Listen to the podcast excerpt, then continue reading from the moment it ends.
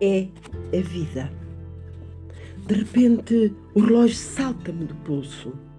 São 10 horas. Às 10 e 15 vai iniciar a tua viagem. Irritado, sempre isto, porque me atraso sempre. Mãos à viagem, lá mais uma correria. 10 e 15 em ponto.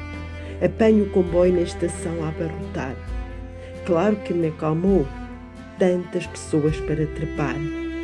Algumas desorientadas, não há a quem perguntar. São os passageiros simpáticos, hoje agulha no palheiro, que assim informam. Não é que a CP lhes paga alguma coisa ou faça algum desconto no bilhete. Gostam de ajudar? Está tudo em linha, dirão os senhores da CP à boca aberta. Nem cuidam, nem todos andam em linha com essa linha.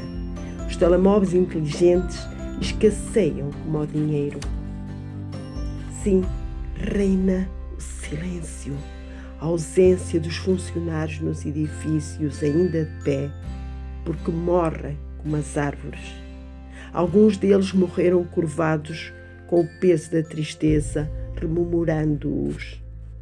Tinham-se construído como eles apinhados de desenvolvimento e futuro, na chegada do comboio a todo Portugal, na primeira metade do século XX. Todo o mundo entrou, se ajeitou nas carruagens quase cheias. Cabe sempre mais um, seis ou doze, ou. Uma linda melodia fadista silencia a multidão. Ninguém já ouve o caminhar do comboio é uma escada em caracol e que não tem corrimão. Os degraus, quanto mais altos, mais estragados estão. Quem tem medo não a sobe, quem tem sonhos também não. Adivinhaste?